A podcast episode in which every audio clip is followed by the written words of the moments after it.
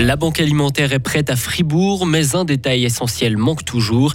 Les demandes d'asile ont augmenté l'année passée en Suisse, mais attention aux chiffres, et les prix continuent d'augmenter en Suisse. Demain, brouillard matinal, mais du beau temps avec 10 degrés pour les températures. Voici le journal de Hugo Savary. Bonsoir Hugo. Bonsoir Rio, bonsoir à toutes et à tous. Elle a tout, sauf des locaux. La banque alimentaire du canton de Fribourg est en effet prête à fonctionner. Elle a des partenaires pour lui fournir des produits de première nécessité et de quoi financer ses activités. Mais petit problème, l'association créée en septembre 2021 n'a toujours pas de lieu où stocker les marchandises. Ce n'est pas faute d'avoir cherché pendant des mois, Sarah Camporini. Oui, et pourtant sur le papier, le projet séduit. La banque récolterait des invendus ou produits mal calibrés, issus de la grande distribution et des producteurs locaux pour les offrir aux associations venant en aide aux personnes précarisées. Ce serait aussi une belle manière de lutter contre le gaspillage alimentaire et de réinsérer professionnellement les personnes employées sur place. Mais trouver 600 à 800 mètres carrés d'entrepôt à un prix raisonnable, c'est apparemment très compliqué. Selon son coordinateur Christophe Gersgen, d'autres solutions sont toutefois envisageables. On peut aussi imaginer une implantation de quelques années, euh, le temps de, trouver un lieu vraiment idéal mais au moins de pouvoir débuter l'activité. Ça, c'est le, principal, puis le plus urgent pour nous actuellement. Pour aussi une question de, crédibilité vis-à-vis des différents partenaires, parce que là, ça fait depuis 2021 qu'on travaille à la création de cette banque alimentaire, que l'association a été créée, que les différents partenariats ils ont pu se, ils ont pu nouer. On va pas pouvoir non plus euh, continuer de, parler de ce projet et puis de le, mettre en avant si on n'est pas dans le concret. Et que le projet capote faute de locaux, c'est ce que craint la députée au Grand Conseil Pascal Michel dans une question posée ce jour au gouvernement fribourgeois, car du côté de l'État, pas de solution non plus pour le moment, malgré des discussions en cours. Il n'y a pas de blocage au niveau du canton, affirme toutefois Philippe Domière, directeur des affaires sociales. Tous ces services sont sur le coup pour trouver la perle rare, nous a-t-il assuré cet après-midi. Mais pour le moment, rien de concret. Merci Sarah. Le port du masque n'est plus obligatoire à l'HFR. Dès ce mercredi, le choix sera libre pour le personnel et les visiteurs de l'hôpital cantonal. Une décision prise suite à la baisse significative des cas de Covid-19.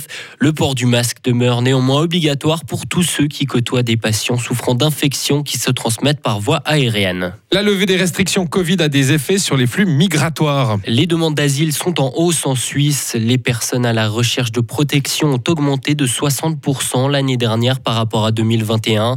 Le secrétariat d'État aux migrations a publié aujourd'hui ses dernières statistiques. Les demandeurs d'asile viennent pour la plupart d'Afghanistan, de Turquie et d'Érythrée. Mais dans les faits, ces personnes ne viennent pas forcément de franchir la frontière suisse. Les explications de Sophie Malka, coordinatrice de l'association Vivre Ensemble. De nombreuses demandes d'asile ne sont pas forcément des arrivées sur le territoire, mais c'est des personnes qui sont enregistrées comme demandes d'asile secondaire. Parmi celles-ci, euh, des naissances d'enfants de personnes ayant déjà un statut en Suisse, les Érythréens par exemple, et Érythréennes sur euh, les 1800 demandes d'asile d'Érythréens, en fait, seules 400 personnes sont des arrivées. Les deux tiers sont des naissances d'enfants, euh, de personnes qui sont déjà ici, qui ont peut-être un statut de réfugié, qui ont une admission provisoire, mais ce ne sont pas des arrivées d'Érythréens à nos frontières. Parmi les personnes qui ont déposé des demandes en 2022, près de 60% ont obtenu l'asile ou une admission provisoire. Les prix à la consommation ont grimpé en janvier. Alors qu'elle reculait depuis septembre, l'inflation a atteint 3,3% ce premier mois de l'année par rapport à la même période en 2022. L'énergie, l'alimentation et les transports internationaux sont les secteurs qui ont vu la plus forte augmentation des prix. La Moldavie craint de plus en plus son voisin. Violentes attaques et prises d'otages. La présidente moldave soupçonne Moscou de préparer un coup afin de déstabiliser le pays. La Russie pourrait prochainement vouloir renverser le pouvoir pro-européen en place. La capitale Chisinau a annoncé un renforcement des mesures de sécurité. Plus de 4800 mineurs victimes de violences sexuelles dans l'église catholique portugaise, des actes commis depuis le milieu du siècle passé. Une commission indépendante a présenté ses conclusions. 500 témoignages ont été recueillis en une année. Et pour finir, deux fribourgeois ont été sélectionnés par Swisski pour disputer les prochains championnats du monde de ski freestyle à Bakouriani en Géorgie.